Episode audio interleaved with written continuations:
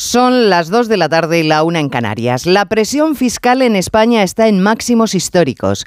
El informe presentado esta mañana por el Instituto de Estudios Económicos concluye que los contribuyentes españoles realizan un esfuerzo fiscal casi un 53% por encima de la media de la Unión Europea.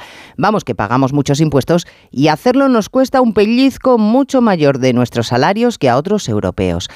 No se pone en duda que haya que contribuir a las arcas públicas para garantizar servicios de calidad, pero si los demás países han recaudado menos que el Estado español y siguen funcionando, ¿por qué en España se considera anatema siquiera plantear una bajada de impuestos?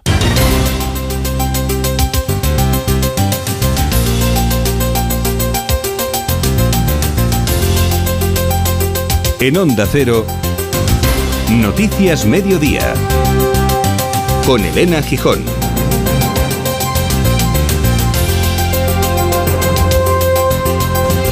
Buenas tardes. El presidente del Instituto de Estudios Económicos, Íñigo Fernández de Mesa, ha presentado el informe Competitividad Fiscal en el que recomienda el incremento de las bases imponibles y la lucha contra el fraude fiscal para fomentar el crecimiento económico que permita redistribuir la riqueza. Y se puede hacer, dice, porque España ha obtenido en este ejercicio una recaudación nunca antes conocida. queremos insistir en que durante el año 22 hemos asistido en España a una recaudación tributaria que supera todos los registros eh, históricos y aún así eh, se pretende incrementar eh, los ingresos tributarios presupuestados para 2023, que superan las cifras de 2019 anteriores a la pandemia en casi 50.000 millones eh, de euros, los ingresos previstos para, para el año 23. El jueves, el Boletín Oficial del Estado va a publicar los cambios normativos en el Código Penal, fin a la sedición y reforma de la malversación. Dos elementos que van a provocar de inmediato la revisión de penas para los condenados por el procés, una nueva redacción de las órdenes de busca para los, para los fugados o incluso que algunos huidos puedan regresar sin problemas. Esta mañana el presidente del Partido Popular, Núñez Feijó, lamentaba que el gobierno de Sánchez se haya aplicado a sí mismo un 155, es decir, que sea un gobierno manejado por los nacionalistas. En su nueva versión, son los enemigos de la España constitucional quienes marcan los criterios al gobierno central para que incumpla las obligaciones constitucionales hasta el punto que podemos afirmar que estamos ante el primer gobierno intervenido de la historia democrática de España. Vergüenza es lo que ha dicho sentir esta mañana Felipe González al leer o escuchar declaraciones de líderes políticos, por ejemplo, varios miembros del gobierno, haciendo paralelismos de lo sucedido en Brasil con la política nacional. Defiende el expresidente en Radio Nacional que esa actitud solo provoca más crispación en un debate que cada vez se revela más carente de argumentos políticos. que no podemos es permanentemente trasladar la realidad de otros a la nuestra. Eso me parece simplemente disparatado, o sea, no, realmente no tenemos capacidad para analizar nuestros propios desafíos, que a mí me, a mí me da vergüenza que se utilice lo que pasa afuera pero vergüenza como país para intentar ejemplificar confrontaciones internas. Hay más noticias de la actualidad de la mañana que repasamos ya en titulares con María Hernández y Paloma de Prada. Las dos españolas casadas con yihadistas están detenidas en España tras ser repatriadas por el gobierno junto a sus 13 hijos menores. Viajaron a Siria para integrarse en el ISIS y mañana comparecerán ante el juez de la Audiencia Nacional, Santiago Pedraz. La Fiscalía no descarta pedir su ingreso en prisión. La Organización Mundial para la Salud cree que la explosión de casos COVID en China no tendrá un impacto relevante en Europa porque las variantes que circulan en el país asiático ya han llegado al continente y no suponen un peligro mayor.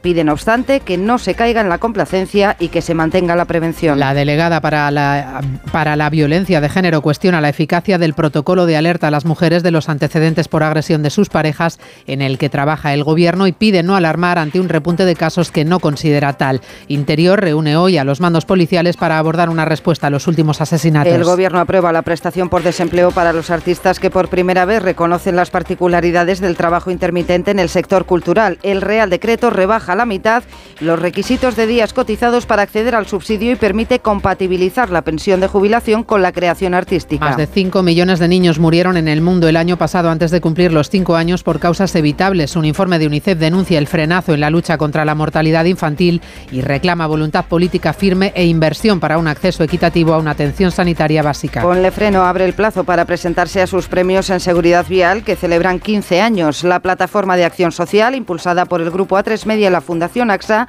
reconoce la labor de todos aquellos que han contribuido contribuido a promover la seguridad vial y a reducir la siniestralidad. En cuanto al tiempo, una dana empieza a rondar el archipiélago canario, una de las pocas zonas del país donde hoy se esperan lluvias. En general se impone el sol y el ambiente suave con más de 20 grados en el Mediterráneo. Cristina Rovirosa. Sol, nieblas en el interior y temperaturas de lo más llevaderas. Así se presentan las próximas horas, excepto en Canarias, donde caerán algunos chubascos, y en Galicia, donde un frente fugaz, acompañado, eso sí, de viento intenso, también dejará alguna precipitación.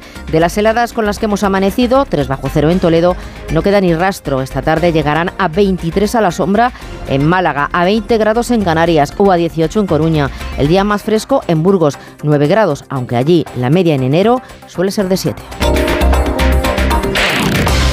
Solo un buen oído podría diferenciar si esta ventana era de un coche o de una casa. Y solo línea directa podría cubrir ambas a un precio imbatible.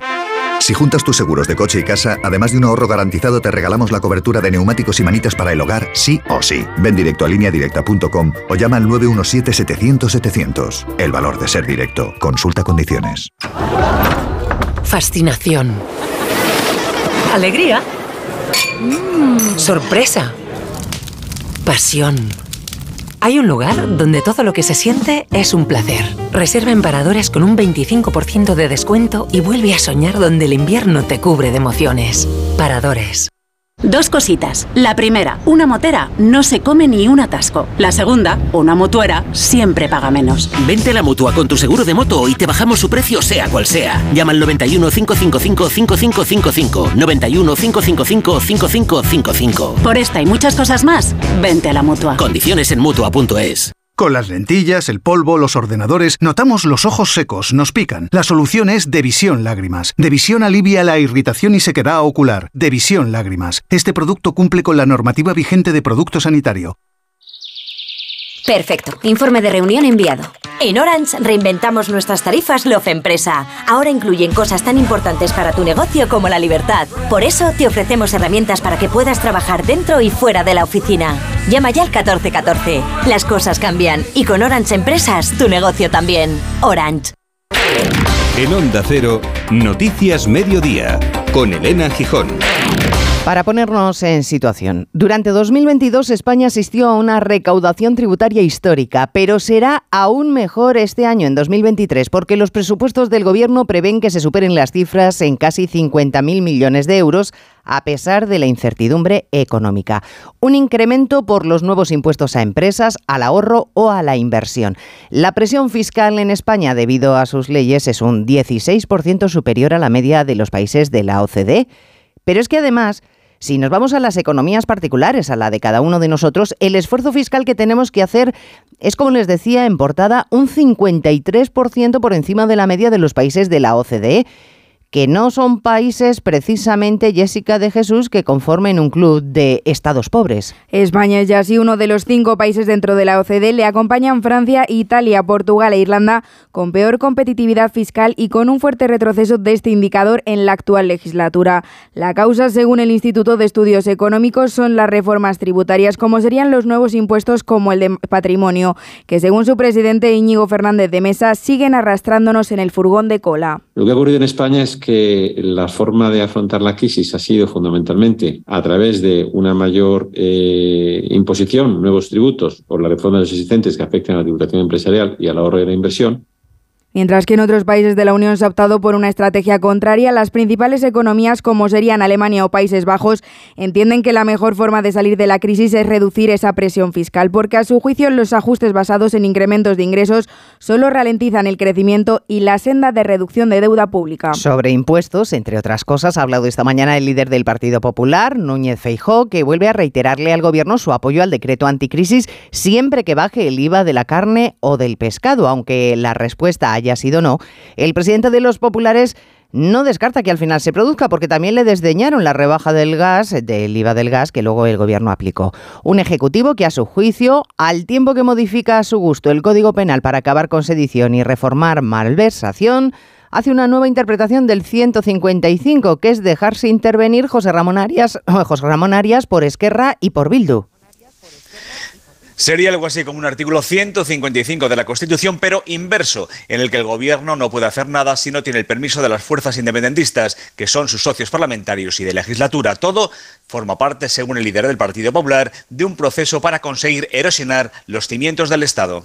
Se trata de que todo aquello que fue democráticamente derrotado en la transición se tome una especie de revancha mediante la erosión calculada de buena parte de nuestro andamiaje institucional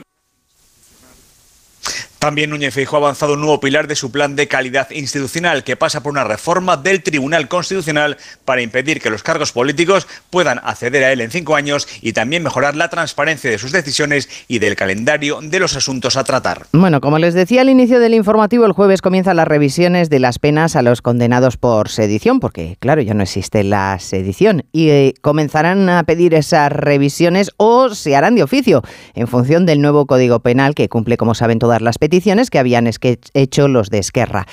Que sin embargo, y como era previsible, pues quieren bastante más. Eso de que el ministro de la Presidencia haya dicho que el procés está terminado les ha gustado bastante poco. Así que el próximo día 19, ya saben que es la cumbre hispano-francesa en Barcelona, que Sánchez quería presentarle a Macron como muestra de normalidad en Cataluña, pero habrá manifestación independentista y participará Esquerra, aunque en la hipocresía habitual, el Guber de Esquerra se desmarca.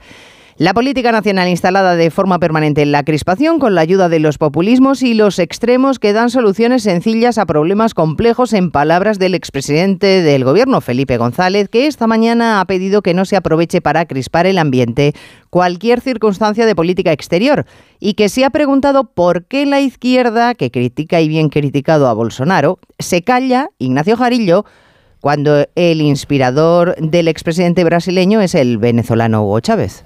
Sí, porque González considera disparatado pensar que lo ocurrido en Brasilia pueda ocurrir en España y sin mencionar la correlación inmediata que hizo Pedro Sánchez entre los simpatizantes de Bolsonaro y los de Vox, pedía desarmar la virulencia de las palabras, recordando que el líder izquierdista brasileño Lula padece hoy un asalto como el que tuvo lugar a la sede del gobierno de Venezuela pero si lo hace alguien con una bandera de izquierda, no deberíamos tener duda en mantener la misma posición, porque en realidad el asalto a las instituciones que se ha producido en Brasil es el mismo que se produjo en Venezuela con Chávez. Y otro consejo para quien quiera oírlo, González recuerda que en democracia, antes que cambiar las leyes, hay que respetarlas. Bueno, el gobierno está comprometido, pase lo que pase, la lucha contra la corrupción es lo que está defendiendo ahora mismo en la rueda de prensa posterior al Consejo de Ministros preguntada a la ministra portavoz recurrentemente por el fin de la malversación. Junto a Isabel Rodríguez, la vicepresidenta Yolanda Díaz, que como saben fue de las primeras en acusar al PP de ser el espejo de los bolsonaros aquí en España y que sigue despejando la incógnita de si al final será candidata o no a las generales. De momento, lo que ha hecho en la rueda de prensa posterior al Consejo de Ministros es anunciar incentivos a la contratación de mujeres y parados de larga duración y comunicar la aprobación del Estatuto del Artista. Pero el verdadero interés del Gobierno y de lo que pudiera decidir estaba hoy en comunicar Patricia Gijón la propuesta que van a llevar a Europa para que se amplíe la excepción ibérica. Sí, el Gobierno quiere extender el tope al gas un año y medio más hasta finales de 2024 y, al nivel actual de 45-50 euros el megavatio, al menos hasta que esté en marcha la reforma del mercado eléctrico. Un cambio que empezará a debatirse en Europa esta primavera y para el que el Gobierno da ya soluciones como priorizar las renovables, desacoplar el gas y contratos a plazos. Todo según la ministra de Transición Ecológica, Teresa Rivera, para contener los precios. Importancia no solamente de ofrecer seguridad energética a los consumidores, sino también precios razonables, que los consumidores de hoy se puedan beneficiar del menor coste de la energía del presente y del futuro que representan las renovables. El Gobierno ha aprobado también incentivos al empleo estable para colectivos vulnerables y para los artistas reduce los días cotizados a 180 al año durante seis para poder acceder al desempleo. Los jubilados de este colectivo podrán además compaginar su pensión con su actividad creativa. Noticias Mediodía bienvenidos a la tercera temporada del desafío. yo estoy emocionada. Creo que os estáis pasando con las pruebas, ¿eh? Están temblando las piernas. Venga, vamos allá. Me he quedado sin palabras, pero te lo digo en números. 10. El desafío nueva temporada. El viernes a las 10 de la noche en Antena 3. La tele abierta. Ya disponible en A3 Player Premium. ¿Cansado de estar cansado? Revital te puede ayudar. Revital con jalea real y vitamina C ayuda a disminuir el cansancio. Recuerda, energía, Revital. Consulta a su farmacéutico o dietista. ¿Sabes una cosa? Cuenta, cuenta. Cuenta 10. ¿Qué? Pues eso, que con el programa Mi BP ahorras 10 céntimos por litro en todos tus repostajes y disfrutas de muchas más ventajas cada vez que utilizas tu tarjeta Mi BP. ¡Anda! No, anda no, en coche. Ya sabes, cuenta con nosotros. Cuenta con 10 céntimos por litro. Consulta condiciones en mibp.es. Más que 60 consigue un sexy 60% de descuento en tus nuevas gafas. Infórmate en soloptical.com. Soloptical, solo grandes ópticas. Fascinación. Alegría. Mm, sorpresa. Pasión. Hay un lugar donde todo lo que se siente es un placer. Reserva en Paradores con un 25% de descuento y vuelve a soñar donde el invierno te cubre de emociones. Paradores. Síguenos en Twitter, arroba mediodía OC. En el Ministerio de Interior sigue en marcha la primera reunión del ministro Marlasca con los responsables de la lucha contra la violencia de género tras el repunte de asesinatos machistas de las últimas semanas. Cita de urgencia, aunque la delegada del Gobierno contra la violencia de género aclaraba esta mañana en Antena 3 que en realidad todo esto es muy alarmista, que no han aumentado los casos. Victoria Rosell tampoco cree demasiado en la efectividad de las nuevas medidas a las que se está buscando encaje legal para poder avisar a las mujeres en caso de que sus nuevas parejas tengan antecedentes Belén Gómez del Pino por violencia de género. Una fórmula que efectivamente tiene un encaje complicado con la ley de protección de datos, aunque sostiene Interior que podrá activarse en semanas un protocolo que va a permitir hacerlo. La delegada del Gobierno contra la violencia de género, Victoria Rosell, lo que plantea es una reforma del sistema de vigilancia Biogen para que puedan ampliarse los tiempos de protección a las mujeres y ofrecer más cobertura. Quizá podemos mirar la duración que estás en Biogen. Quizá podría tener más información también de medidas civiles y de medidas sociales, para que se vaya nutriendo de detecciones de violencia que vienen de otras partes. Interior ha sumado hoy a la reunión a responsables de todas las fuerzas de seguridad del país para analizar uno a uno los crímenes machistas de 2022 y ver posibles fallos de seguridad. Se trabaja además en cómo proteger a las víctimas vulnerables, que son las que no denuncian a su agresor. Dos mujeres españolas, esposas de yihadistas del Daesh, han sido repatriadas desde Siria junto a sus hijos y otros menores que tenían a su cargo. En total, 13. Están ya bajo protección de los servicios sociales, mientras que sus madres a la espera de pasar a disposición judicial de la Audiencia Nacional que en 2019 reclamó su detención por supuestos vínculos yihadistas. Hay una tercera española que debería haber sido repatriada, pero Arancha Martín no ha sido localizada. Y en las fuerzas de seguridad tomarán hoy declaraciones esas dos mujeres. Mañana declararán ante el juez Pedraz Yolanda Martínez y Luna Fernández, dos de las españolas que se fueron a Siria en 2014 junto a sus maridos para enrolarse en el Estado Islámico. Se encontraban ahora retenidas en un campo de refugiados en el norte de Siria, en unas condiciones absolutamente infrahumanas. Habían pedido volver a España, ahora será la justicia la que decida sobre su grado de implicación con el terrorismo yihadista. Y habrá que plantearse el futuro de los niños. Sus abuelos quieren hacerse cargo de ellos, pero tendrán no obstante que ser observados por su integración y para ayudar además a los más mayores, sobre todo, frente al adoctrinamiento que hayan podido sufrir allí.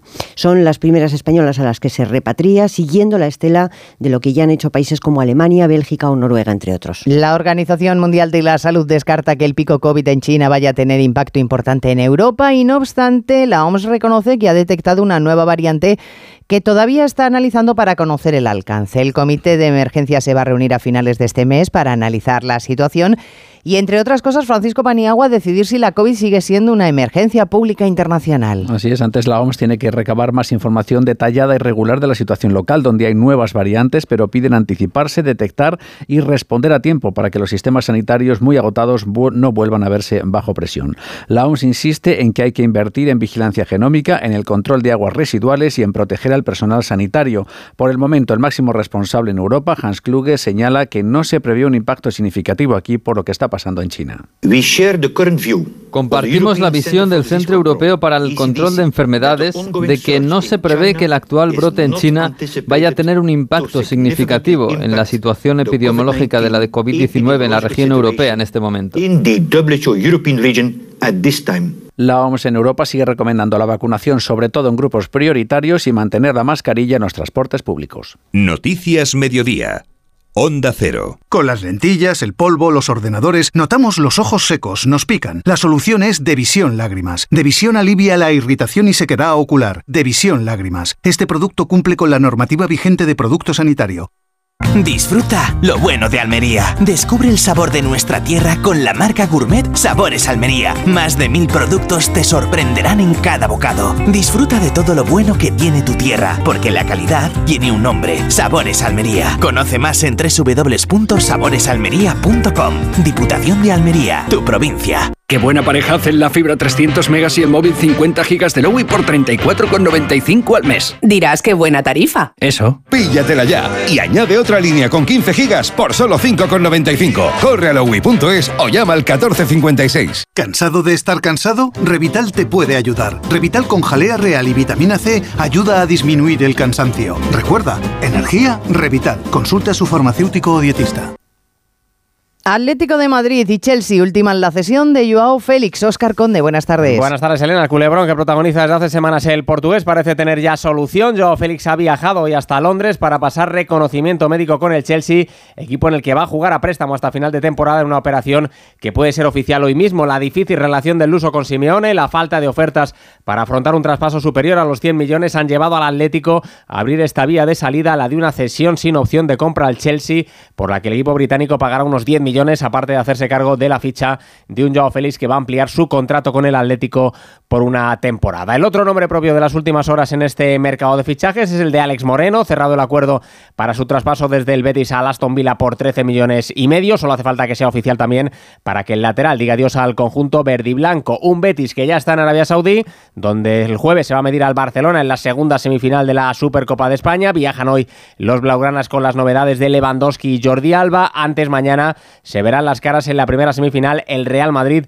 y el Valencia. Realizan esta tarde ambos equipos su último entrenamiento previo al duelo. Enviado especial de Onda Cero, Alberto Pereiro, buenas tardes. Hola Oscar, ¿qué tal? Muy buenas. En eh, media hora va a empezar la primera rueda de prensa de esta Supercopa España aquí en Riyadh, eh, donde vamos a escuchar a Carlos Ancelotti y a Thibaut Courtois para posteriormente a las eh, tres y media de la tarde haga el Madrid su primer entrenamiento. Recordemos sin Chouameni, sin David Álava, pero sí con Carvajal y con Mario Martín, el chaval de Castilla, ha cantado la lista de convocados después de que llegaran ayer aquí a la ciudad de Arabia Saudí. Para el Valencia habrá que esperar dos horitas más.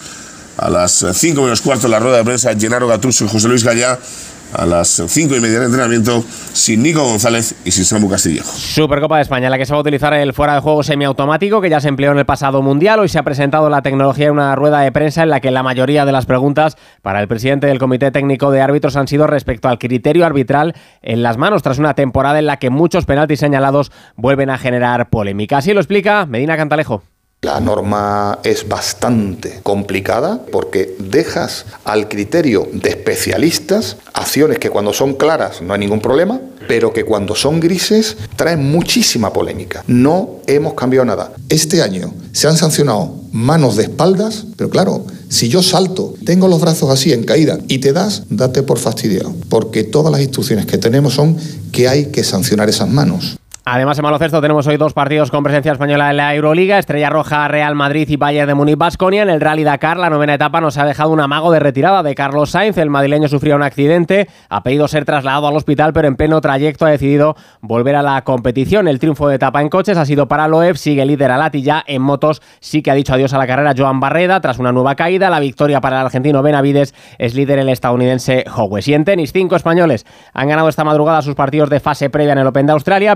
Taberner en el cuadro masculino, Masarova, Basols y Bouzas Maneiro en el femenino. Primer gran slam de la temporada que prepara ya Paula Badosa en el torneo de Adelaida. Ha ganado la española la Estonia Contabate para meterse en los octavos de final. A mí la fibra bien no me iba, hasta que me dije a mí mismo, mí mismo que a ti te gusta lo bueno. Pero luego dije, mí mismo que lo bueno cuesta. Y luego pensé, pues para eso está Yastel, que te da una fibra que flipas y móvil por 39.95, precio definitivo. Sí, sí, definitivo, porque lo bueno no es caro, pero tú mismo, ¿eh? Llama ya al 1510. Empieza el año prestando atención a lo realmente importante, tu salud. ¿Sabías que todo empieza por una boca sana? La salud oral es más importante de lo que creemos. Cuida tu boca. Yo voy al dentista. Es un mensaje del Consejo General de Dentistas de España. El mítico concurso. ¡Tenemos un millón de euros! Cumple 10 años. ¡Que empiece la emoción! Y lo celebramos con un evento único. Me tiemblan las piernas. Cuatro programas especiales. Yo me estoy poniendo muy nerviosa. Atrapa un millón. Estreno mañana a las 11 menos cuarto de la noche en Antena 3. La tele abierta. Ya disponible en Atresplayer Player Premium. Unidad de las instituciones y miles de personas en la calle defendiendo la democracia. Es la imagen que nos llega desde Brasil, donde se ha logrado restaurar el orden. El gobierno de Lula emprende ahora la carrera para averiguar quién y cómo ha financiado las protestas y depurar responsabilidades por los fallos de los servicios de inteligencia. Corresponsal en Brasilia, Joan Rollo. Sí, ahora mismo todo el foco puesto en esos más de 1.500 bolsonaristas radicales que han sido detenidos en las últimas horas. La mayoría, unos 1.200, fueron arrestados en el campamento que había delante del cuartel del ejército donde pedían un golpe militar, pero unos 300 fueron detenidos infraganti el domingo durante la invasión al Congreso, al Supremo y al Palacio Presidencial. Están todos ya en la sede de la Policía Federal, han empezado ya los interrogatorios y muchos de ellos incluso ya han sido transferidos a una cárcel de máxima seguridad. Empieza ahora la investigación para tirar del hilo y ver quién había detrás, porque claramente este movimiento estaba muy bien organizado y muy bien financiado. De momento las autoridades eh, aquí en Brasil, empezando por el propio presidente Lula da Silva, han prometido que no habrá impunidad, que se irá hasta las últimas consecuencias para demostrar que en Brasil no se puede atacar gratuitamente a las instituciones democráticas. Así que están tratando de recuperar la calma, mientras en Perú se han reproducido las protestas que en Julaica han dejado al menos 19 muertos y decenas de heridos en los enfrentamientos desde que se desató la crisis política y que pedían la salida de la presidenta Dina Boluarte, elecciones anticipadas y el cierre del Congreso que esta tarde celebra sesión en la que el nuevo gobierno va a pedir el voto de confianza. En Estados Unidos, el Departamento de Justicia investiga por qué Joe Biden se llevó a uno de sus despachos 10 documentos confidenciales cuando era vicepresidente con Obama. Nueva York, Agustín Alcalá. Un descuido o un error de Joe Biden poco después de abandonar la Casa Blanca al cumplir sus ocho años como vicepresidente han provocado una investigación del Departamento de Justicia para determinar cuál es el contenido de 10 documentos clasificados que han estado casi tres años en una oficina en Washington que utilizó durante un tiempo el ahora presidente. Es muy posible que el fiscal general de la nación nombre un fiscal especial que decida si Biden violó las leyes que le obligan a entregar todos los documentos que revisó durante su tiempo como vicepresidente. Los textos secretos fueron inmediatamente entregados en noviembre cuando cuando fueron encontrados a los archivos nacionales, donde debían haber estado. Donald Trump, que se llevó ilegalmente miles de carpetas y al menos 103 documentos secretos de sus cuatro años en el despacho Oval y se negó a entregarlos, ya ha pedido al FBI que entre en los domicilios de Biden, incluida la Casa Blanca, para saber si oculta más material que se llevó ilegalmente. Tercer acuerdo de cooperación Unión Europea-OTAN más necesario que nunca, según el secretario general de la Alianza, que con la guerra de Ucrania constata que el paraguas militar de protección a Europa es indispensable. Bruselas, Jacobo de Regoyos. La OTAN se refuerza con Europa y la Unión Europea reconoce a su vez que la Alianza Atlántica es el principal pilar de su defensa. Estamos determinados a llevar la colaboración Unión Europea-OTAN al siguiente nivel, dice su secretario general, pensando no solo en términos de ejército, sino por ejemplo también en las repercusiones para la seguridad del cambio climático o la seguridad en el espacio, pero la guerra de Ucrania manda. La seguridad europea está amenazada, dice la presidenta de la Comisión, Ursula von der Leyen, pensando en Rusia, quien Jens Stoltenberg dice que no hay que subestimar. Porque se está rearmando bien y además ha demostrado que es capaz de sufrir en Ucrania con la idea de conseguir sus objetivos. Bueno, no había muchas dudas, pero ya es oficial. 2022 ha sido un año de extremos climáticos, sequías o inundaciones, temperaturas récord y concentraciones de gases de efecto invernadero en máximos. Lo dicen los datos del Servicio de Cambio Climático Copernicus, que sitúan el año pasado como el segundo más cálido en Europa y el quinto Diana Rodríguez a nivel global. Sí, la escasez de lluvias y las altas temperaturas provocaron una sequía sin precedentes en el suroeste europeo, especialmente en España y Francia. Según el Servicio de Cambio Climático de Copernicus, la temperatura del planeta en 2022 se situó 0,3 grados por encima de la media de las últimas tres décadas y Europa vivió su segundo año más cálido, superado solo por 2020. Mauro Facchini, jefe de la Unidad de Observación de la Tierra. El informe del Clima Global 2022 que presentamos hoy refleja que el último año ha sido el quinto año más cálido a nivel mundial y el segundo más cálido en Europa. Ha sido también un año de extremos climáticos, temperaturas récord y concentraciones de gases de efecto invernadero en máximos. Entre las regiones más afectadas, Oriente Medio, Asia Central, el Cuerno de África, Europa Occidental. Además, España, Francia, Alemania y Eslovenia registraron las mayores emisiones por fuegos estivales en 20 años. Y vamos a añadir un informe de la ONU sobre estimación de mortalidad infantil en el mundo con datos nada alentadores. En 2021 murió un niño cada cuatro segundos y medio. Cerca de 2 millones de bebés nacieron muertos y 5 millones fallecieron antes de cumplir los 5 años. Todas ellas podrían haberse evitado según la ONU con un acceso más equitativo a la salud maternal y neonatal. En la realización técnica Dani Solís y en la producción Cristina Rovirosa. Si quieren volvemos a escucharnos a las 3 ya en tiempo de Julia. Ahora programación local y regional. Gracias por estar ahí. Muy buenas tardes. En Onda Cero, Noticias Mediodía con Elena Gijón.